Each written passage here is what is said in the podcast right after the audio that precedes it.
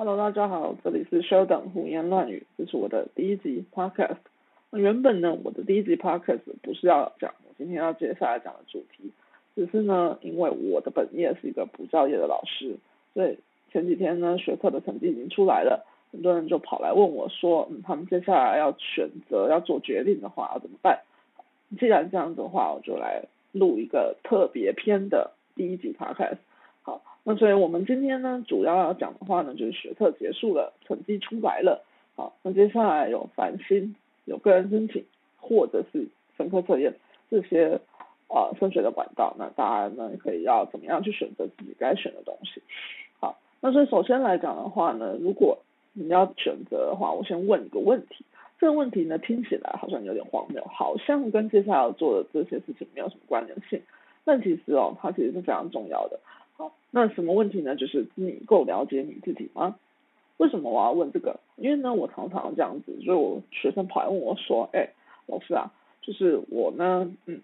就是我要念什么科系啊，或我要呃之后要做什么选择啊？我要。”选择繁星吗？我要选择个人申请吗？还是你觉得我的分数不够高，我应该要去分科测验呢？好，所以这件事情呢，其实嗯，我当然可以给意见，但是我没有办法帮你做决定。所以就是回到最初的问题来讲的话，就是你要够了解你自己，你才知道你紧接着下来到底能够做怎么样子的决定。所以房间有那种很多那种心理测验啦，或者是前一阵子还蛮。呃，流行的 MBTI 我自己也有看，好，那这些的话呢，你都可以试着去踹踹看，这样子去试一下，好，然后呢，去理解一下说，哎，如果用这些心理测验或者是像那种 MBTI 的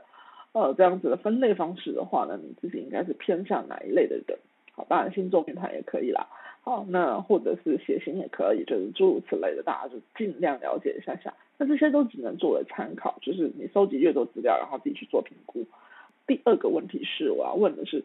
如果你现在要做选择了，那请问你要选择自己擅长的科系呢，还是你应该要选择你自己喜欢的科系呢？哦，这两件事其实是有差异的。好，选择自己擅长的，就是说你可能比如说国英数设置这些科目里面，你有念某一些科目，你是特别容易上手，就你不需要花很多时间，那相对来说的话呢，你可以念得还蛮好的，那就叫做自己擅长的。那自己喜欢的不一定是你自己念的好的，应该这样讲。比如说，嗯，有有的学生可能他很喜欢历史，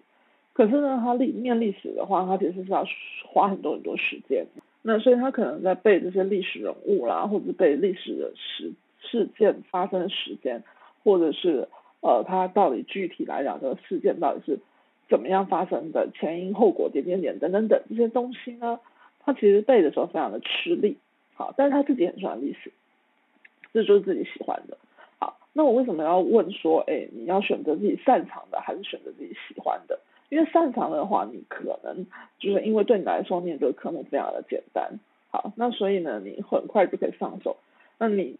念好了之后，你还有余力去做你自己想要做的额外的事情，比如说发展第二外语啦，或者是你可能想要学些别的才艺，好，那这是可行的。那因为我们不知道，也许以后你的。呃，你的兴趣或者是嗯额外学习的东西，可能也是你未来发展的一个很好的路线啊。那另外的话呢，就选择你自己喜欢的，选择自己喜欢的的话呢，就相对来说，你如果中间遇到挫折的时候，你比较愿意去跨越它，因为毕竟它是你喜欢的。好，那所以呢，你就算是你你知道你要花很多时间在这个上面，或者是说你比起别人的话，可能也不一定有那么厉害，但是你愿意持续的去对它做耕耘。好，那这样子的未尝也不是以后的一个很好的发展方向哦。好，所以这两件事情也是大家需要考虑一下。好的，那我们接下来就来讨论一下那个繁星的这一个入学管道。反正这个入学管道呢，相对来说大家比较不理解。啊，那主要的话呢，请大家先记住，就是繁星最主要就靠两个东西，两个成绩。第一个成绩是在校成绩，也就是你高中。两年到三年来这些的表现哦，好，以及呢学测的成绩，而在校成绩相对来说的话，它的影响又比学测成绩来的更大一点点。好，那怎么说呢？因为首先第一个就是繁星来说的话呢，他要做的一件事情是，他要先在你的校内排出一个比序。好，那排出这个校内的呃排序来讲的话呢，它是不分类组的，这件事情大家要注意一下，就是呃它不分类组，它是所有的人一起排。那当然你会问说，哎，可是我是自然组啊，啊其他人是社会组啊，那我们怎么去呃怎么去排大家的一个顺序？好，所以呢他们会在呃自然组、社会组或者是呃那个后面再继续进行排序的时候，他会把分数做一个百分比的换算。好，那总而言之的话呢，就是你要注意的就是你在这个高中内部你的成绩是排在哪里，然后你落在哪几趴的位置这样子。好，那。凡先来说的话呢，会有一些限制。什么限制呢？就是每一个学生只能选择某一所学校的某一个学群来做报名。好，所以注意某一所学校某一个学群什么意思？比如说你选了台大，你要选你要去填台大，那你可能原本想要填的就是呃法律系。好，就是你最想要去到的可能是台大法律。好，那你接下来呢，在繁星里面来说的话呢，你能填的志愿呢就要。是跟法律系是同一个学群的，因为法律系是第一学群。好，那这样子来说的话呢，你后面填的其他的科系都要是第一学群的，你不能跳学群。好，另外一个的话呢，就是说每一所高中它其实最多在个别的学群里面呢，它只能够推荐两个学生。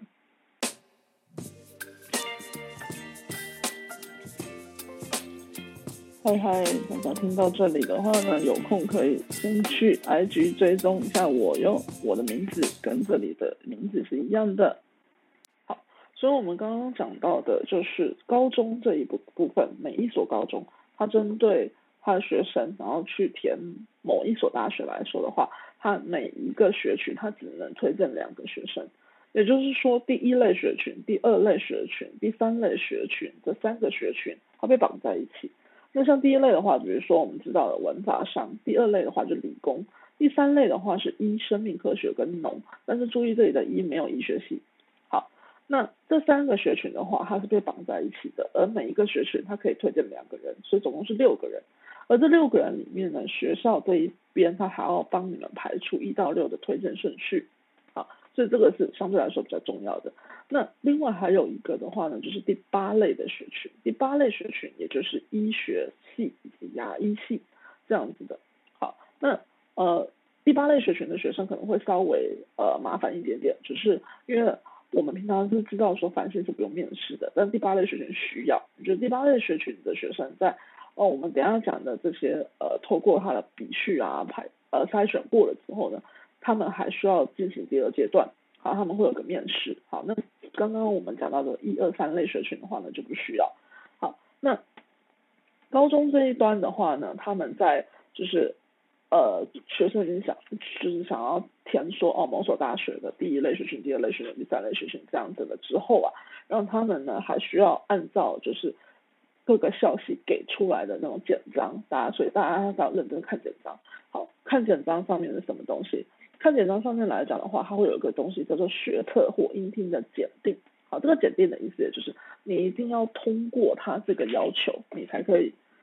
去进行下后后续的笔试。所以如果大家拜托看清楚，你如果连你的检定都没有过的话，拜托你不要浪费机会，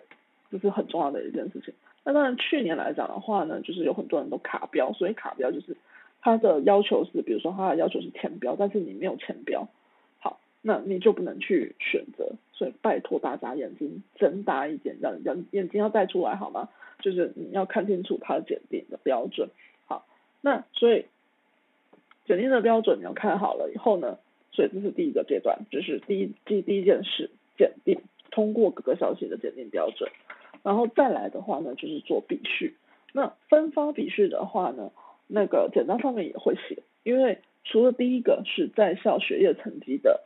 排名百分比以外，后面的二到七条呢，它就是每一个呃每一个科系它可能会不一样，因为它看的科目会不一样，所以大家我还是重申一次，拜托放大你的眼睛，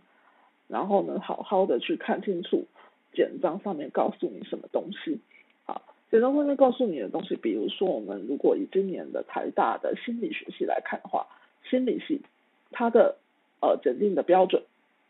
国英数 A 自然全部都前标，所以你如果有一科没有前标，你就不要去看了，你就不要再继续往下走了。好，那所以第一阶段第一个步骤就是你一定要过它的检定的标准。好，第二个阶段的话呢，就是第二步骤就是比序一。那比序一的话呢，就是在校学业成绩全校排名百分比，刚刚讲过了，所以你要你要注意的就是你在学校的表现怎么样。好，那台大心理学系的话，接下来的二到七的分发比序分别是学测数学 A 的几分，学测英文的几分，学测国文的几分，学测自然的几分。第六个是生物学业成绩总平均全校排名百分比。第七个是化学学业成绩总平均全校排名百分比，所以大家会发现，其实呢，啊，因为不一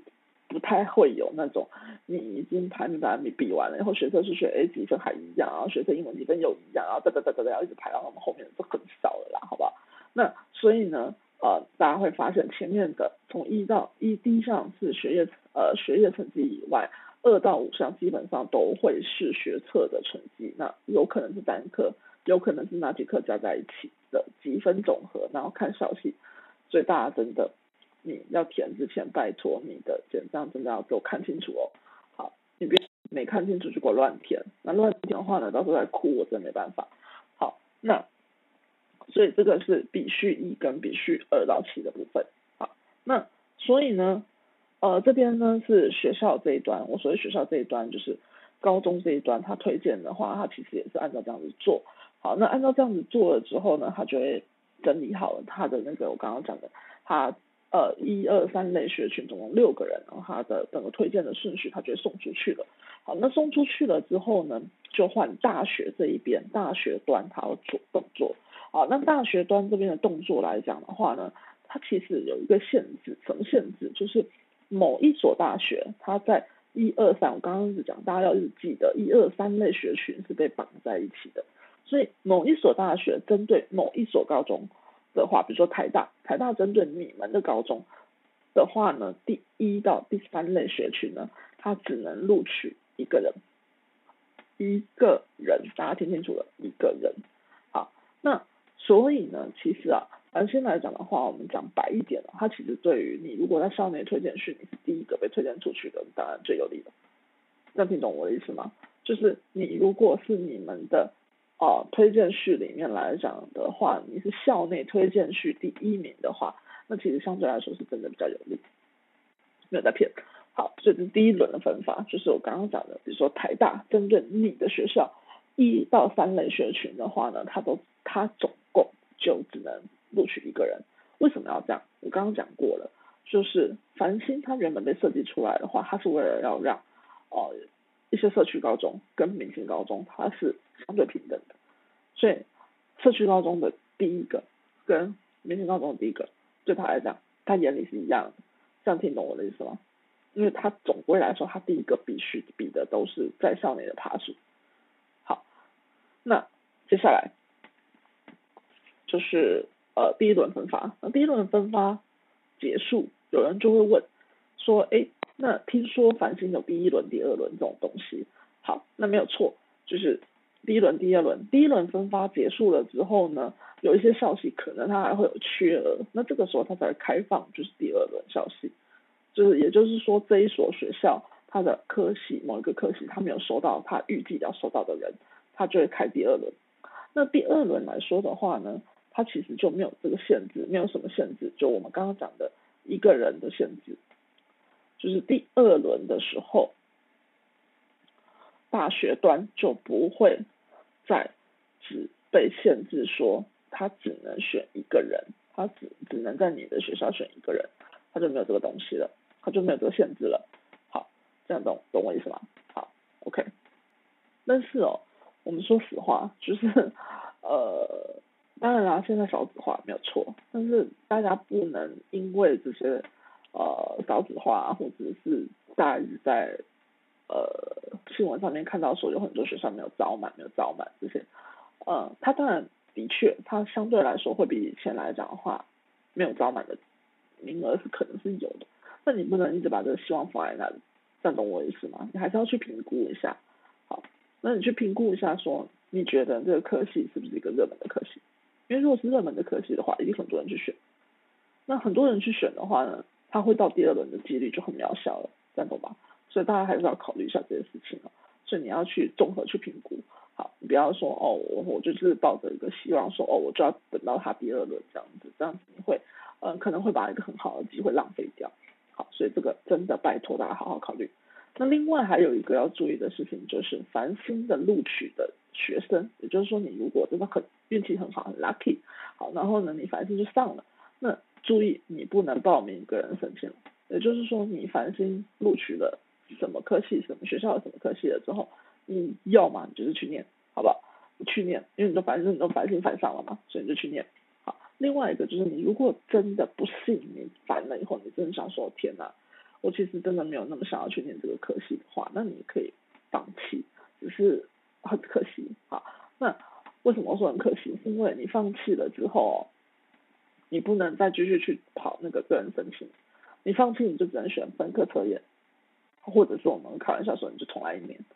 好，所以这是这件事情是很尴尬的，就是你如果繁星已经被录取了，已经被学校选进去了之后，你如果要放弃的话，你就完全没有个人申请这个机会，你就只能直接飞去分科测验。那分科测验的话呢，相对来说的话，就是嗯，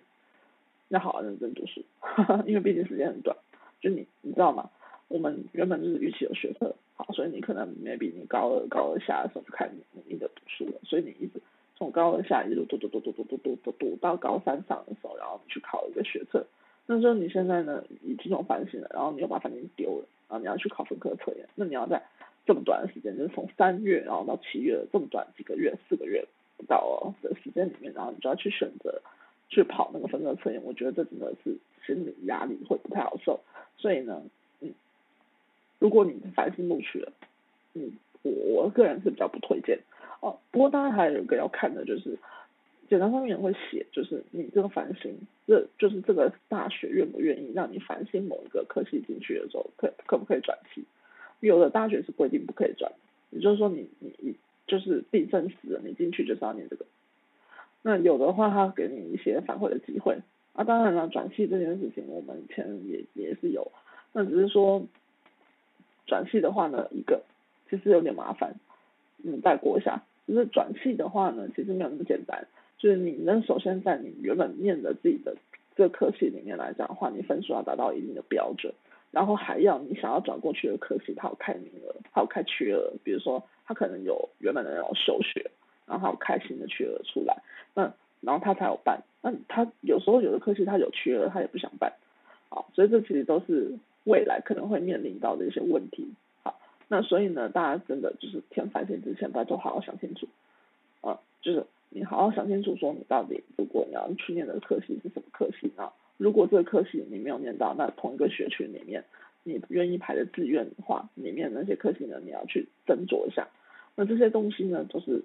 嗯，你要真的花时间去考虑的。好，我一直在讲考虑，考虑，考虑，对，但是这真的是大家都要好好的放在心里的事情。好，所以这来讲的话呢，就反正大致上是这个样子哦。好的，所以呢，我们刚刚讲的是繁星，现在呢，我要来讲个人申请。那个人申请的话呢，大家知道，就是你一个人呢可以填六个科系，然后也没有限制说一定要都是同一所学校，所以大家可以好好的看清楚，然后想一下说自己想要念的是什么科系，或者是想要念什么学校这些东西，再去做评估。那我之前来讲的话呢，呃，比较常有学生会问我的问题呢，大概就是学测筛选倍率的这个问题。好，那所以呢，我们一样就是来看一下好了。那我们现在先拿那个呃台大历史学系，大家如果有简章在手边的话，可以就是把简章拿出来对应一下。如果没有的话，认真听我讲。好，就是呃台大的历史学系来讲的话呢，首先你要申请它的话，你要个人申请申请它的话。你一样跟刚刚繁星一样，你需要通过它的检定标准。那台大历史学系的检定标准，首先我们可以看到的话，就是国文、英文、社会它需要有前标，数学 B 的话呢需要有均标。所以你如果有哪一个没有到达它的检定标准的话，你是没有办法填它的。到时候在系统里面要填的时候呢，是直接被挡住的，没有那个资格。好，那如果你过了它的检定标准的话呢？那接下来的话就遇到筛选倍率的问题。那筛选倍率的问题，那就是在检定标准后面呢有那些奇怪的数字。好，那个数字代表意义是什么？好，比如说呃，我们看到在讲筛选倍率之前，我们要先看一个东西，叫做这个学系历史学系的招生名额。好，那台大历史学系招生名额今年开出来的是二十三个人。好，那二十三个人来说的话呢，就是它跟筛选倍率有什么关系？好，比如说假设现在呃全部所有人去填台大历史学系，要申请台大历史学系的，总共有两百人。那总共有两百人，他要怎么样筛筛筛筛筛筛到进第二阶段？好，它要有个标准，所以这个东西呢就是筛选倍率。好，所以我们先看筛选倍率从哪里开始看？从数字大的开始看。好，所以。我们看台大历史学系的话，数字最大的是谁？国文，所以先筛的是国文。好，国文的筛选倍率叫做六。那筛选倍率叫做六的意思，就是你用六去乘以它的招生名额，乘以二十三。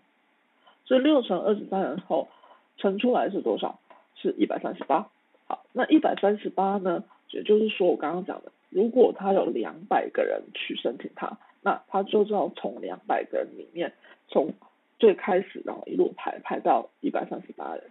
用国文排。好，那所以假设你很不幸你是那个第一百三十九个人的话，你就被踢掉了。好，那但是呢，这个其实还是会有问题的，我们等下再来讲。好，那所以首先呢，他就先用国文筛，所以国文呢，他预计应该要是可以抓得到第一百三十八个人这个样子。好，那国文筛完了之后呢，再来筛什么？英文，我刚刚讲。跟他的数字有关，从数字大排到数字小，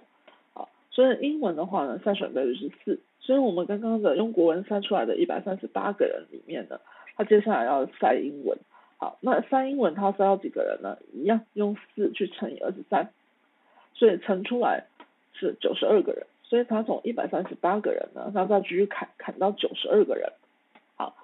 那再来到最后呢，他就是看社会，因为他社会的筛选倍率是三。那社社会筛选倍率是三呢，其实就是他预计真实的人数叫六十九个人。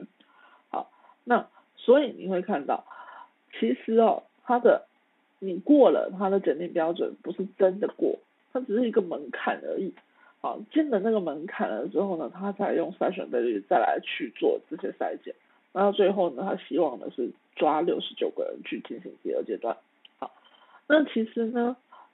这个我们刚刚讲到的，就是呃，他用那个筛选倍率去筛的时候呢，他其实是这样子抓的。比如说，呃，国文他从十五级的人开始排，然后排十四级的人。那我们刚刚说他想要抓一百三十八个人嘛，那假设你国文十五级的人，他前面有一百三十个人，也就是说去申请他的前一百三十个人全部都国文十五级。好，然后可是我们明明是要塞到一百三十八，那这样子的话，我们不是要塞到第十四级的人了吗？那十四级只有十四级刚好有什么？刚好有二十个人，那他没有办法把你踢掉，因为你全部都在算在十四级里面，所以这个时候他就会先把你拉进去，所以他会变成说他会超出他一百三十八这个数字，这我们称它叫做超额筛选。好，那所以如果他在前面的这些筛选倍率一路下来的话，他有超额筛选。问题的话呢，他接下来他他简章上面其实底下有一行小字，就是同积分超额筛选的方式。好，那第一个就是学测国文、英文、数 B、社会的积分总和。所以他筛选如果超额筛选的时候，他接下来看的就是什么？看你这四科加起来的积分总和加起来是多少，然后用总和去做筛选，就是用用总和的高低去做排序。那如果呢，你排到的时候呢，就还是有超额的话，再接下来他就就是就是要看英文的积分。那如果还有一样还有超额，那他就看国文的积分。所以这叫做超额筛选。好，那总而言之呢，拉回来，刚刚我们讲到了，他预计要真实的人数，也就是进进到第二阶段的人数是六十九个人。好，那是进到六十九个人了之后呢，第二阶段他要看什么？第二阶段他还是有看他的学测成绩，学测成绩抽乘一乘一乘一乘一，这个呢也是一定要看清楚的，每一个科系不一样，就是看看他乘多少，代表他比较看重哪一个科目嘛。好，那所以他学测成绩呢占他的第二阶段的分数是到百分之四十。好，那接下来他的指定项目，也就是每一个科系他自己要求的，如果要申请要要进他第二阶段，他要看的东西有什么？比如说像历史系的话，他要有审查资料，然后他要有笔试，所以等于说他还要自己还要有一个考试。好，然后呢，他也是看你的审查资料。那审查资料的话呢，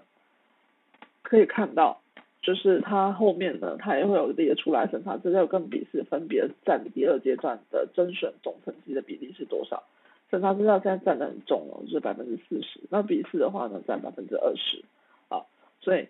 审查资料要干嘛？审查资料其实严格来讲呢，就是我们以前就自己做备审资料嘛。那现在来讲的话呢，就是学习历程。所以学习历程来说的话呢，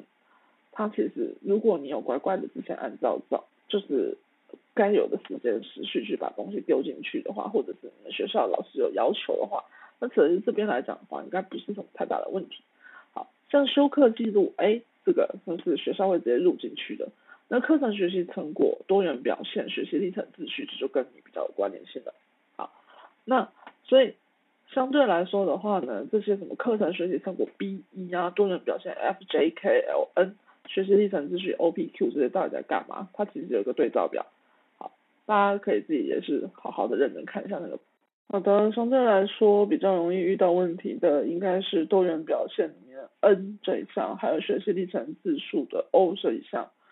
N 这个的话呢是多元表现重整心得，O 的话是高中学习历程的反思。那这两个来讲的话呢，是因为很多人可能一开始就会搞错了心得跟反思这两个之间的差异。啊，那心得跟反思的差异到底在哪里呢？学习心得来说的话，当然它叫心得嘛，所以主要在讲的是你从这个学习里面有什么收获。你觉得你自己有什么成长？你学会了什么东西？这是学习心得里面可以讲的。好，那另外的话，学习反思的话呢，它比较着重在于是你要自己去检讨，说你在这个学习过程中有哪些地方做的不够好，怎么样可以改善它。好，所以它是一个方法上的检讨以及分析。啊，所以比如说学习心得，你可以这样写，就是这个。哪些关键知识是我已经知道了的？那这个知识呢，告诉我的技能是什么？比如说我在呃作文课的时候，我学会了写作技巧运用。好，那或者是在数学课的时候呢，我会有这个公式的证明以及应用。或者是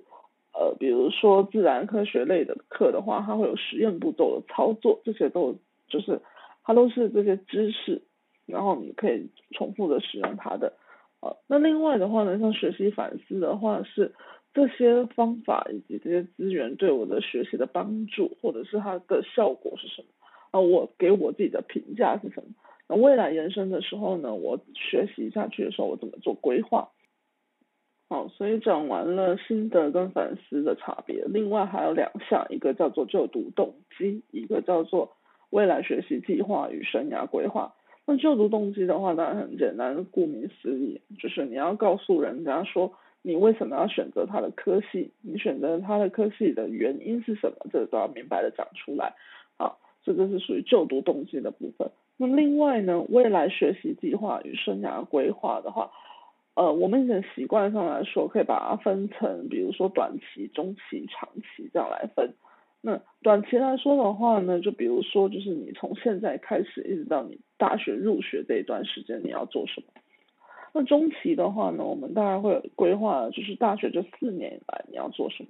长期的话，以及加上生涯规划啊，就是你可能比如说你大学毕业了之后，有人会选择继续升学、考研究所、出国深造，或者是呢，他就直接呢开始去工作了。啊，这是属于连接到长期以及生涯规划的部分。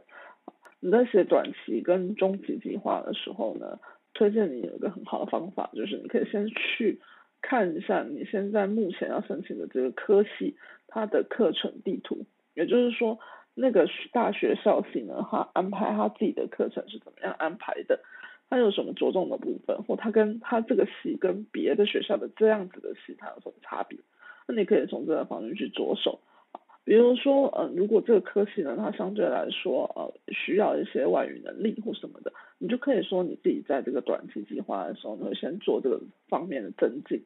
好，那另外的话呢，就是，呃，你也可以去看说，哦，你可能念这个科系，但你自己其实还对别的科系有兴趣，你也可以讲说，你在这个中期计划的时候呢，你可以去比如说做辅系啦，或者是双主修的这样子的选择。好，就是整个来讲的话，就是你的学习计划呢，它是要能够有个连贯性的，你能够说服别人的，你自己要干嘛的这样子的意思。好的，所以我们的个人申请第二阶段审查资料部分到这里结束。那刚刚讲到的，就是每一个科系呢，它第二阶段指定的项目是有所差别的。比如说有的科系，它就是只要审查资料；有的科系呢，它要审查资料跟笔试；那有的科系当然就是审查资料跟口试，也就是我们平常俗称的面试部分。那面试部分呢，可能会有一些基本的题目，就是基本题目来说的话，比如说自我介绍，这是一定要准备的。另外还有一个是有些教授他可能会问你说，哎，你为什么要选我们的系啊？好，那你觉得你自己个人的优缺点啊，或你个人的特质为什么吻合他们的系？啊，或者是呃，你觉得他们的系的特色是什么？进入这个系所了之后呢，你对未来的规划是什么？这些都属于基本题目的范畴。那专业一点的话，就是呢，他可能会问你一些跟他的学业有关的东西。好，比如说，如果他是影像处理啊、美术啊、点点点等等这些的科系的话，那他可能会问你相关的问题，来知道说你在这之前你是不是对这一个领域这个方面有所研究。好，所以这是相对比较专业的一些题目。好，那你要准备面试的方式，除了呃，刚刚讲到说，可能可以先去翻一下他的一些课程地图，了解一下这个系所到底在干嘛。另外还有一个就是，呃，可以收集一些考古题，比如说，呃，你们学校里面原本的学长姐如果有去面试过他这个科系的话，那当然就可以作为参考。那如果没有的话，当然也可以上网 Google 搜寻一下，这样子可以充分的理解。他原本的那些教授呢，在问问题的时候会是怎么样的问法，然后呢，你就把这些题目记录下来，然后试着自己去解答，自己去说一次。那然后呢，去寻找一些，比如说家人啊、朋友啊，或者是你们学校的老师，去听一下你回答的时候回答的怎么样，去修，然后再重复的去做修正。这样子的话呢，就是面试的准备方法了。好的，现在来到了最后分科测验的部分了。好，那分科测验的话，大家知道它以前其实叫职考，然后在一一年的时候开始把它改成了分科测验。那他们相对来说的话呢，有一个比较明显的，大家一眼可能就可以看到的一个差异，就是它考试的科目会不一样。那考试科目不一样的地方来自于分科测验呢，它的国文、英文、数理是没有办法考试的，它把这三个科目拿掉了。那另外的话呢，有一个不一样的话，就是题型的话。就是分科测验也跟学测的题型一样，它会多加了一个叫混合题型，所以大家这个是要注意的地方。那另外还有一个不一样的话，就是采集分数的方式不一样。以前的话呢，呃，只考是采取每一科科目一百分，那现在的话，一零八课纲底下的这个分科测验，它就把它改成了积分制，而且每一科是六十几分。好，那那那个六十几分的部分的话呢，所以如果你的校系他还有要看学测的国文跟英文，那到时候他会自己帮你把呃国文、英文从十五积分的方式换算成六十积分的方式，就是他会做的。那所以这个的话呢，是一眼就是比较明显上面会有的不不同。好，那另外的话呢，就是呃大家也是一样，我从开始到现在我一直在讲，然后一直看简章哈，所以你做什么事之前。你要做什么决定之前，你真的是要把简章好好看过。那我现在为什么又要讲到简章的部分呢？好，因为呢，你要去好好看一下，呃，每一个校系它会要求说，它学科能力测验，也就是我们所谓的学测，它要采集的科目有什么，或者是它的标准是什么。好，比如说我们在拿台大护理系来看，护理系来上的话呢，它的那个分科测验的部分，就是校系分则查询系统上面查到的，是。他要采集的检定标准是英文要有均标，自然要有均标，所以你不要以为说学科考不好了，所以我要来考分科测验。但是你要注意的是，就是他们其实有一些还是要看到学科的标准、学科测验的标准，所以你要看清楚，不要说你又报了以后呢，然后发现哎呀，你其实学测的时候的分数是没有到的，好，那这样子就会出问题了。好，那另外的话呢，就是他们后面也会列出来说，他分科测验的部分，然后他采集的科目以及他要加权加多少。那像台大刚刚讲到的台大护理系来说的话，它的呃采集科目就是英文用学测，然后是然后再是生物化学、数甲分科测验，那国文也是学测，那所有的加权分数都是才乘一。好的，再来，如果呢我们刚刚看到的这些加权分数，然后算完了之后，如果有两个学生他的加权分数是一样的，那要怎么办？那简章上面其实也有给，简章给的就是后面的同分餐桌顺序。好，那同分餐桌顺序的话呢，像比如说我们大家刚刚讲到台大护理系，它的同分餐桌顺序的第一个顺位其实是英文学测英文，第二个顺位它是呃生物的分科。所以这就问题就又又回到了刚刚我讲的，就是你呢还是要注意一下，他在这个课题上面来说，他的学测的成绩要求到底是什么？然后呢，你要把握你相对来说分数比较高的，然后你可以跟人家比拼的时候，你可以比得过人家的。那这样子的话呢，你才更有可能真的顺利的去到你想要念的地方。好的，以上就是我对于繁星个人申请以及分科测验的介绍，那大家。有空的话呢，一样先上 IG 追踪一下我，我的名字跟这里是一样的，都叫蛇等胡言乱语。那大家追踪了之后呢，也可以在私信我问我相关的问题，我如果看到的话，我就回应你们。那祝大家都可以上自己想要的消息哟。